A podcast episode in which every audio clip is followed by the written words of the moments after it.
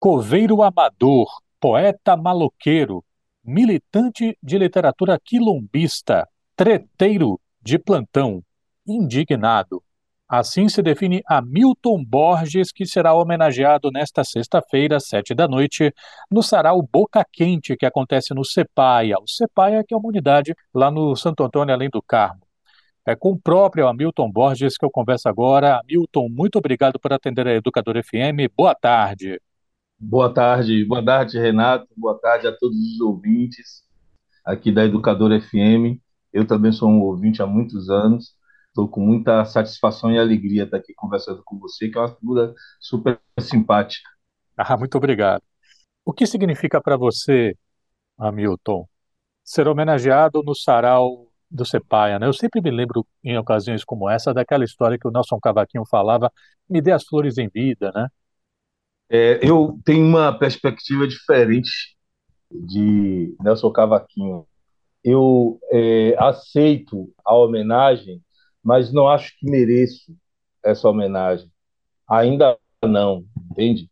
Eu sou da, daqueles que preferem que as homenagens sejam feitas depois da vida, para que você complete a sua vida, para que você faça as coisas que forem necessárias, para que você tenha uma, uma caminhada aqui que seja uma caminhada realmente honesta. Porque você homenageia uma pessoa agora, você me homenageia agora, aí daqui a pouco eu mudo toda a perspectiva que eu vim trazendo até hoje. E eu posso mudar, é possível mudar, eu sou humano, entende? Quer dizer, eu nego todas as coisas que eu vim fazendo até agora. Eu acho que essa homenagem ela fica desperdiçada. Então é melhor que se, eu acho, não desmerecendo a palavra de um sábio muito maior que eu, mais sábio que eu, que é Nelson Cavaquinho, mas eu é, aceito essa homenagem, mas eu pedi a eles, inclusive, que estavam me homenageando, que nem usassem essa palavra homenagem, né? eu acho que é um merecimento, assim, eu acho que foi um, um reconhecimento e é uma coisa muito importante para a gente ser reconhecido, né? Sobretudo pelos nossos iguais. Mas homenagem, eu acho que tem pessoas que chegaram mais à frente, que fizeram mais coisas mais importantes que deveriam ser homenageadas. Mas eu aceito com o coração aberto. Eu tenho certeza que o pessoal do CEPAI discorda totalmente de você, Hamilton. Hamilton, para mim está sendo uma oportunidade, né, também de conhecer um pouco da sua escrita. E eu estou lendo nesse momento o seu livro de contos, O Salvador, Cidade Tomo. Tem um texto, né, entre os textos introdutórios né, ao seu livro de contos, tem um que é o do Erasto Felício. Sim, sim. Ele assina um dos prefácios do seu livro de contos e ele identifica de um lado que você tem um amor como elemento forte né, da sua escrita e do outro, ele identifica o atraso na tomada de consciência de alguns dos seus personagens. Você traz personagens que estão com esse atraso. Eu vou pegar algo que talvez seja um desdobramento de algo que o Erasto trata. Vou ler um trecho do livro, de, de um dos contos, né, que eu acho que dialoga um pouco aqui com o que o Erasto está falando. Diz o Hamilton. Eu cresci e alcancei as festas de Santo Antônio, de Dona Roxa, que nos oferecia mungunzá quente e história de gente morta que andava pela roça do maluco assombrado com o povo. Meu amigo Dorinho disse-me certa vez que assombração mesmo era quando, em noites de lua cheia, o maluco virava lobisomem e vagava pela mata, perto da ladeira do cavalo morto. Lembro-me do Exu da discoteca de Macário, que nos seguia voando dia de sexta-feira se não oferecêssemos uma garrafa de cachaça ou uma vela preta. A discoteca era bem frequentada por aqueles homens e mulheres em roupas de extrema elegância, feitas sob medida em costureiras da mais alta qualidade, calça boca de sino ou volante, com a cintura batendo acima do umbigo, sapato cavalo de aço, o tamanco de madeira, cabelo black power com um ouriçador, aquele pente de pontas de ferro enfiados no meio da cabeleira como uma coroa Alguns portavam um fio de cabo de aço no bolso e um fio de conta de Exu no pescoço, ainda para garantir uma navalha ou uma soqueira para se defenderem das agressões dos rapazes da Peruvás ou do Estica. A turma dos Valentões, Dilmário, Val Calçolão, Sapatão, meu irmão, e o finado Índio, os caras mais estilosos e corajosos que eu já vi, minha inspiração. Aquelas luzes negras, a música lenta, o globo de ouro iluminando seus passos na dança. Curuzu era encantado. Tudo era encantamento para meus olhos adolescentes. Esse é um trecho do, de um dos contos de Salvador Cidade Túmulo. Agé. E eu estou trazendo esse, esse trecho, Hamilton, já propondo também uma ponte com o seu romance, O Livro Preto de Ariel, sobre o qual você falou em uma entrevista, que Ariel é um herói comunitário. Eu estou fazendo essa ponte porque queria te perguntar se a coletividade, a coletividade, né? Você vê que o personagem que eu citei aqui, que eu extraí os três, ele está falando de várias pessoas que estão no entorno da vida dele, né? Uhum. A comunidade, a coletividade é também uma dimensão cara para sua escrita? Totalmente cara, quer dizer, a, a, ação cultural comunitária é que faz com que a gente sobreviva nessa cidade. O capital simbólico da cidade, ele é todo é, é, criado, construído por nós, do ponto de vista coletivo, do ponto de vista comunitário. Nós, as pessoas pretas. Se você tirar é, o preto da cultura da Bahia, pouca coisa vai sobrar na culinária, na música, não sobra nada. Então, essas personagens, elas trazem isso. E eu falo de, de, de um tempo e de lugares que preservam esse tempo em que é, a comunidade era uma família estendida. Então, quer dizer, tem tudo a ver. Quer dizer, as minhas personagens, elas refletem o envolvimento comunitário, a vida comunitária. E sem isso, a gente vai perdendo vitalidade.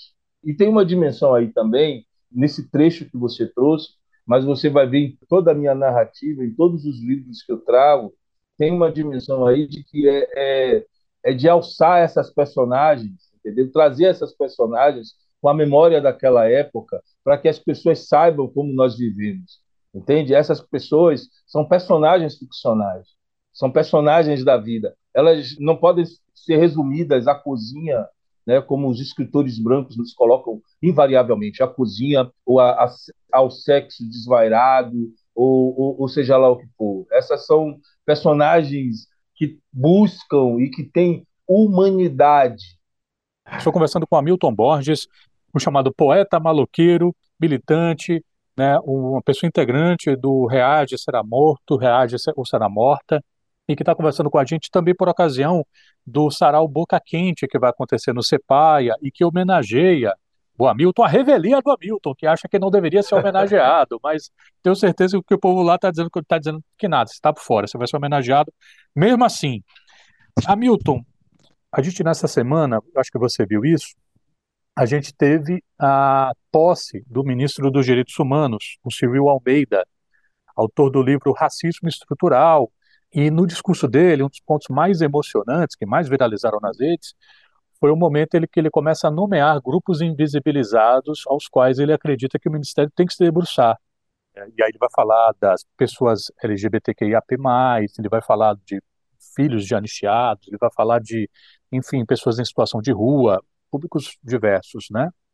Estou pegando essa fala aqui do, do Silvio, porque, no seu caso, embora seu texto seja comprometido com a luta antirracista, a sua escrita é antirracista, eu percebo que você tem algumas preocupações que aparecem com, de forma mais ou menos explícita em alguns textos. Por exemplo, questão da diversidade sexual.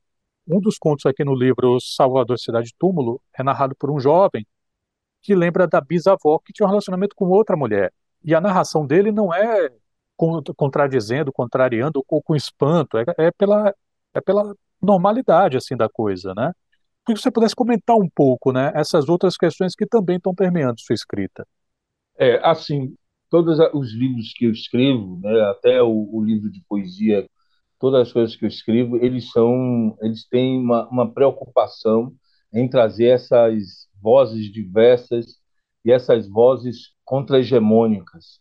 Então, nesse livro Salvador Cidade Túmulo, eu tenho por exemplo, a personagem que é Cristina, que é uma travesti, dentro de uma situação em que Cristina ela morre, obviamente pela transfobia, né? Ela é assassinada e ela é largada por um garoto que ama ela profundamente, mas ela, quando ela está na situação de violência, ele não dá conta de protegê-la. Aliás, ele nem conseguiria protegê-la. É, mas você tem é, também, além de Cristina, você tem Borboleta, é um conto sobre travestis e sobre esse drama que é das travestis, de fazerem sua transição, muitas travestis terem que fazer sua transição, muitas travestis que precisam é, fazer se prostituírem, né, que têm a obrigação se, se prostituírem porque não têm acesso né, a um trabalho digno, etc, etc. Mas essa minha personagem é uma personagem que estuda na UFBA, que estuda, que tem sua própria casa, que é largada pela mãe, e ela acompanha uma amiga que vai numa bombadeira para colocar silicone industrial e que morre. Então é uma denúncia sobre isso. Mas é, é sobretudo é mostrar o amor, né? Quer dizer, o amor nas suas diversas formas. Né? Essas personagens elas estão imbuídas de uma de um amor profundo, de uma de uma vida tranquila, entendeu? Elas são amadas. Essa personagem mesmo, né, Cristina, não, a outra personagem, ela namora com um jovem do bairro, né, da Liberdade, e ela vai no samba com esse jovem, ela não está nos guetos. Todos os livros que eu tenho têm essa relação, né, com homens gays, é, mulheres lésbicas, né? A tia é, do personagem principal do livro Preto de Ariel, a tia de Ariel, ela é uma mulher lésbica. Todos esses personagens vão ter essa essa dimensão, porque é, na verdade é o que construiu a minha vida também, né? É o olhar que eu tenho sobre a vida, o olhar que eu tenho sobre o mundo, dessa possibilidade.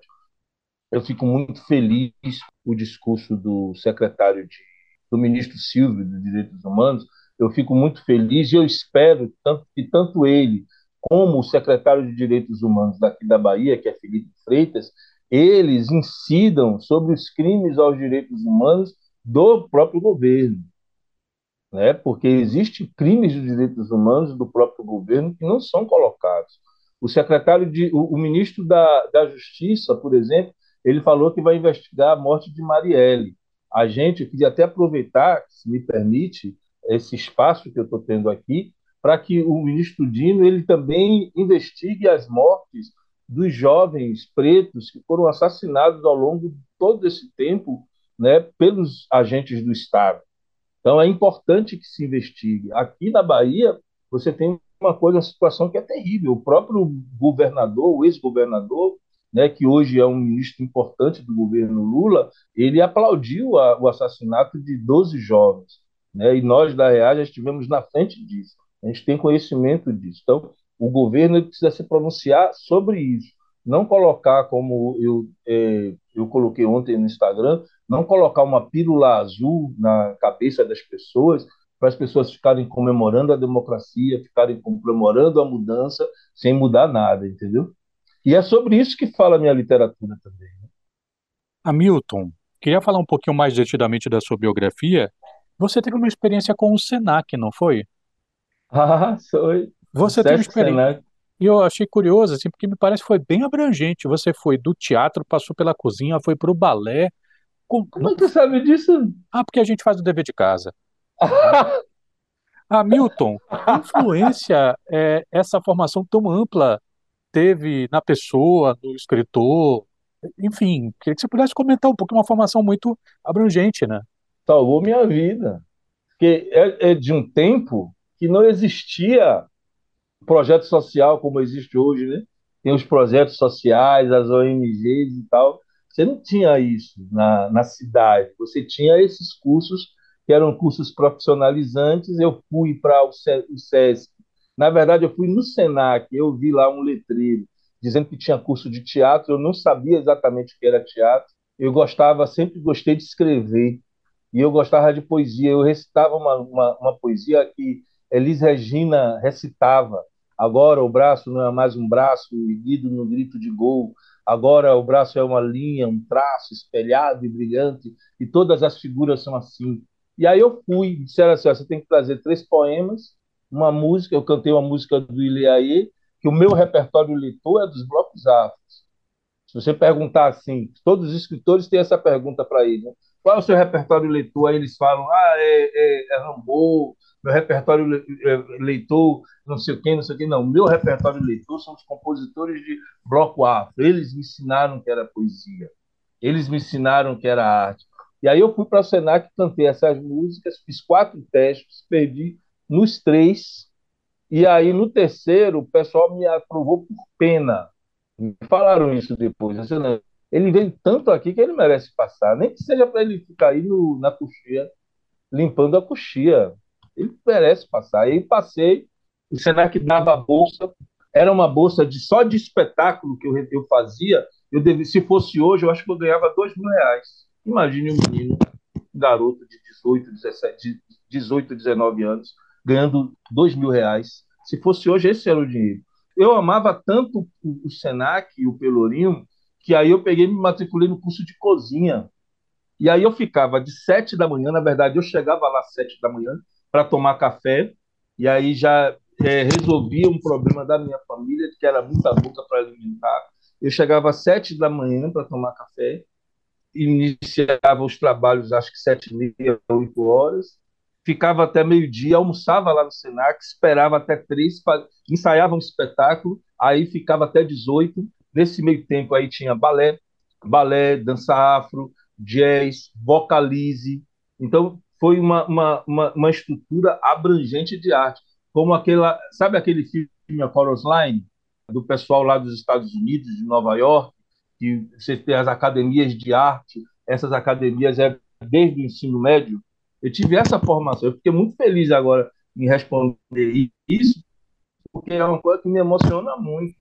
É, agora, tem um ano, uma, uma administradora lá do SESC, ela me convidou para fazer uma, uma atividade lá. Duas vezes ela, ela, me convidou. Quando ela me convidou, inclusive remunerada, eu disse assim, não precisa nem pagar, gente, isso aqui é minha casa. Isso aqui é o teatro que eu comecei, que eu fiquei vários anos da minha vida aqui me formando, me lapidando para a literatura, me lapidando para tudo, do ponto de vista da arte da, da humanidade também. Entendeu? Então eu fiquei muito feliz nesse retorno. É a Aniele, o nome dela é Aniele. Aniele Oliveira. Aniele Oliveira, administradora, professora doce, fantástica, e toda a equipe, né? super respeitado. Em novembro voltei, fiz de novo e voltarei quantas vezes for necessário, porque aquele, aquela experiência ali, ela foi uma experiência demais. Entre as pessoas que se formaram lá, tá Luiz Miranda, sabe Luiz Miranda? Luiz Miranda era conhecido como Luiz Maravilha. Metade das pessoas do bando de teatro passaram por lá. Eu que não, não, não. Então tem uma, uma história, né? Aquele por isso que eu respondi até assim, me emocionando. E a poesia, ela se lapidou lá também. Né? Porque as, a poesia, antes disso, que sempre teve na minha vida, ela não era uma coisa assim é, possível para nós, entende? No contexto da vida da gente. Escrever um livro é, sempre foi considerado uma coisa muito sagrada. Escrever um livro, publicar, ainda pior, é, era sempre foi considerado como uma coisa intocável, né? É, o, o, Gil fala um pouco isso, né, Milton? Temos que acabar com esse negócio de que a cultura é uma coisa extraordinária. Não, cultura é ordinária, cultura é café Exato. com pão. É ordinária. É necessidade, uhum. é ordinária. Isso, exatamente. Exatamente. Hamilton, já que você falou em poesia, recita uma pra gente? Eu vou recitar um, um poema, um poema antigo, então. É, me deram toda a técnica, estratégia e equipamentos. Até disseram que eu sou forte. Me falaram que eu podia, que meus olhos eram uma paz. Mas eu enfrentei de corpo nu toda a lama. Tudo parecia-me fácil, mas agora me percebo lesado de forças. Sinto os ossos romper, a costela ceder. O preço é alto, meu teor desaparece entre rostos estranhos, encardidos. Sinto-me triste, não tenho lágrimas, mas também sinto-me forte. Já não preciso ouvir que sou forte para prosseguir. Continuo a temer a luz dos teus olhos azuis, Satanás, de um tempo que não ficou para trás. Tudo continua sem passado, tudo é igual a sempre, quando minha rouca voz ramifica sentimentos amargos, sem cálculos de desintegração. Sou bicho carniça, nascido de uma geração mal fecundada, dizem que não consigo nada. Eu consigo tudo. Sou bicho urbano, sou forte, insano, sou o que consegue tudo. Hamilton Borges conversou com a gente um pouquinho sobre sua trajetória, sobre sua escrita. Muito obrigado pela gentileza de conversar aqui com a Educadora FM. Sucesso para você, Hamilton. apesar de você não querer homenagens, deixa eu dizer novamente aqui, porque o pessoal do CEPAI não está nem aí para isso, que vai homenagear você, querendo você ou não, vão te homenagear nesta sexta-feira, às sete da noite, no Sarau Boca Quinte, lá no CEPAIA, que é o Centro de Estudos dos Povos Afro-Índio-Americanos, da UNEB, no Santo Antônio Além do Carmo. Muito obrigado, Hamilton. Saúde para você e para os seus. Muito obrigado. Eu queria agradecer a você pelo carinho, agradecer a Milsou, ao, agradecer ao pessoal do Sarau Boca Quente por essa oportunidade. Mesa total.